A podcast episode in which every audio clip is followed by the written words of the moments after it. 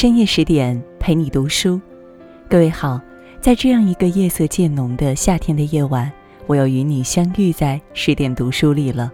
我是林静，今天和大家分享的文章《蒂凡尼的早餐》，人的一生都在为认知买单。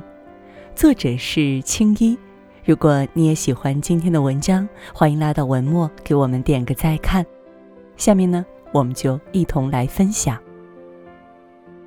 优雅的无袖小黑裙搭配向后垂坠的珍珠项链，高耸的发髻和一柄长烟杆，这是奥黛丽·赫本最经典的造型之一，更是时装编年史上经典的一笔。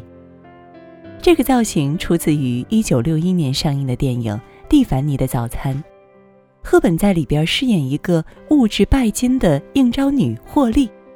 在保守的六十年代初，女演员接这样的角色实属大胆，无数人站出来反对赫本参演，甚至原著作者卡波特也觉得她不能自毁圣洁女神的形象。但赫本觉得这部戏有着震耳发聩的现实意义，她坚持出演获利一角。一九六一年，《蒂凡尼的早餐》上映，反响非凡。如今半个世纪过去了，这部影片依旧被电影迷们深爱着。《蒂凡尼的早餐》用一个简单的故事，告诉所有观众一个深刻的道理：人的一生都在为认知买单。错拿美貌作为人生筹码，霍利是混迹在纽约时尚圈的乡下姑娘，她喜欢蒂凡尼的珠宝，时常一袭盛装站在蒂凡尼的橱窗前。幻想自己能拥有它们，是的，他只能幻想。表面光鲜艳丽的霍利，实则一贫如洗。他居住在一间小出租屋里，屋内一片狼藉，连一件像样的家具都没有。面对生活的一团乱麻，霍利总说这只是暂时的，等他安定下来，生活就会变好。而他说的安定，就是嫁给一个有钱人，过上富足的日子。霍利自信满满。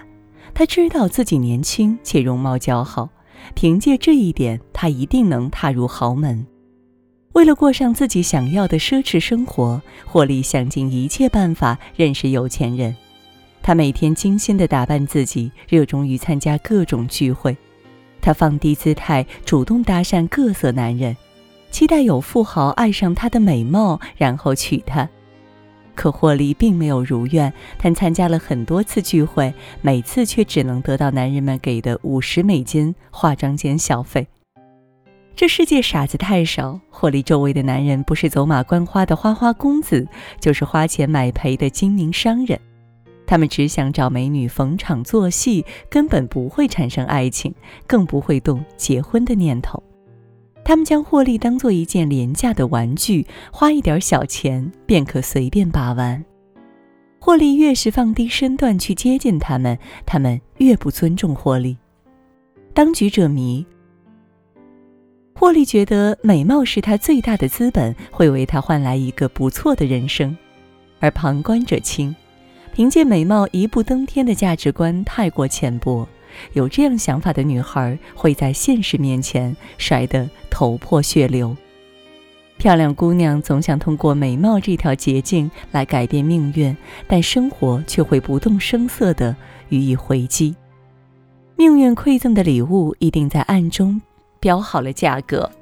正如作家周国平所说：“如果上帝给了你一张漂亮的脸蛋，你要留心，这是对你灵魂的一个考验。”一味把美貌当作资本去寻找靠山，到最后必将一无所获。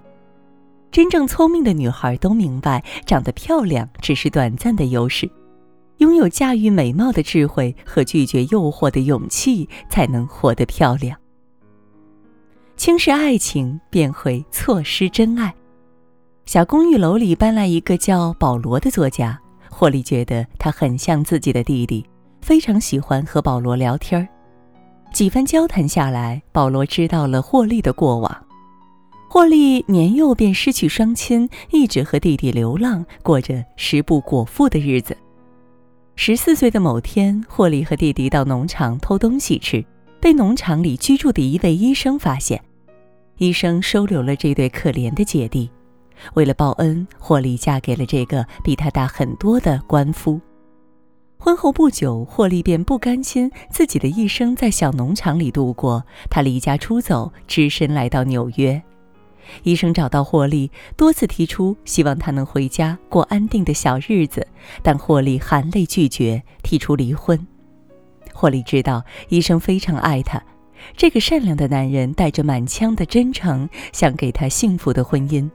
但爱情在霍利眼中只是用来改变命运的跳板。她想嫁给富豪榜上排名第九的男人。她说他长得像头猪，但只要有钱，猪也没问题。爱情在霍利眼里一文不值，她可以轻易地将自己的爱情交付出去。然而，这个长相如猪的男人也没有看上霍利。他几经斟酌之后，娶了一个长相平庸但家境富裕的女人。保罗以为霍利失恋了，拿着挣来的稿费带他出去玩。路过蒂凡尼珠宝店，保罗牵着霍利走了进去。他想送给霍利一件他钟爱的礼物，然而蒂凡尼的珠宝太贵了，保罗负担不起，只能拿出一枚廉价的戒指，请店员帮忙刻上霍利的名字。一直以来，霍利都伪装自己以色媚人，然而在保罗面前，他却可以卸下心防，做真实的自己。这样轻松的感觉让霍利的心一点点向保罗靠近。保罗早就爱上了霍利，他决定向霍利求婚。然而，当他戴着戒指出现时，霍利的态度突然反转，他冷淡地告诉保罗，自己和一个南非的富二代订婚了。霍利一心想出卖爱情来获得幸福，却不知道自己亲手毁掉了触手可及的真爱。弗洛姆说过这样一句话：“爱不是一场遭遇，而是一场因果。在爱的路上种下什么因，就会收获什么果。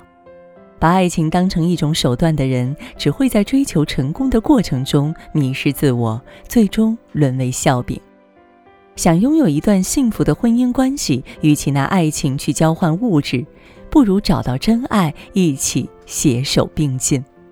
只有双向奔赴的爱情，才有逆流而上的勇气，才能承受住雨雪风霜的暴击。认知高低左右命运走向。每周四的早上，霍利都会搭火车去新兴监狱探望一名囚犯。这名囚犯会告诉霍利一则天气预报，他只需把原话转述给一名律师，便可轻松赚得一百美元的报酬。霍利根本不知道囚犯是黑手党的老大，他帮忙传出去的天气预报是黑帮交易的暗号。就在他满怀希望嫁入豪门的时候，事情败露，他锒铛入狱。记者蜂拥而至。面对镜头，霍利不以为然。他将所有事情和盘托出，还夸赞黑手党老大是个好人。保罗托关系将他保释出来，收拾好行李，送他去乡下避避风头。没想到霍利直接在出租车上换了衣服，想直奔机场。他一定要去南非找自己的男朋友。保罗拿出了一封富豪写的信，信里富豪告诉霍利，他不会和一个有污点的女人结婚。面对这一消息，霍利一点也不伤心，他还是坚持要去南非。纽约让霍利受伤，却没有摧毁他的梦想。他准备换个城市，继续结识富豪，继续寻找充满物欲的未来。为了表达自己嫁入豪门的决心，他丢掉了自己养了很久的猫。霍利这一举动深深地伤害了保罗。他对霍利说。你早已被困笼中，这是你自己亲手造成的。不管你往哪儿去，你总受困于自己。保罗将霍利一个人留在出租车上，径直走进了大雨里。霍利如梦初醒，他意识到美貌并不是自己人生的筹码，爱情也不是改变命运的手段。回想起在纽约的生活，霍利一瞬间成熟，他冲进雨里，拥抱了保罗。庄子在《逍遥游》里说了一句很精辟的话：“夏虫不可语于冰，井蛙不可语于海。”我们每个人都是在用自己有限的知识去认识这个世界。如果认知一直停滞不前，无论历经多少坎坷，都只是在命运的漩涡里原地打转，无法破局。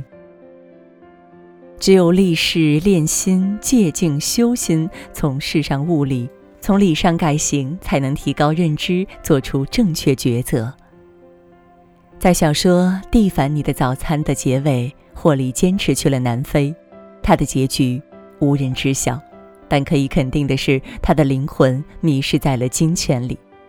而电影给了观众一个美好的结局。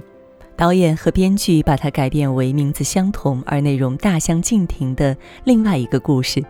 霍利最终找回了初心，离幸福前所未有的近。哲学家叔本华说：“世界上最大的监狱是人的思维意识。真正使人生陷入困境的，从来不是经济上的贫穷，而是认知上的壁垒。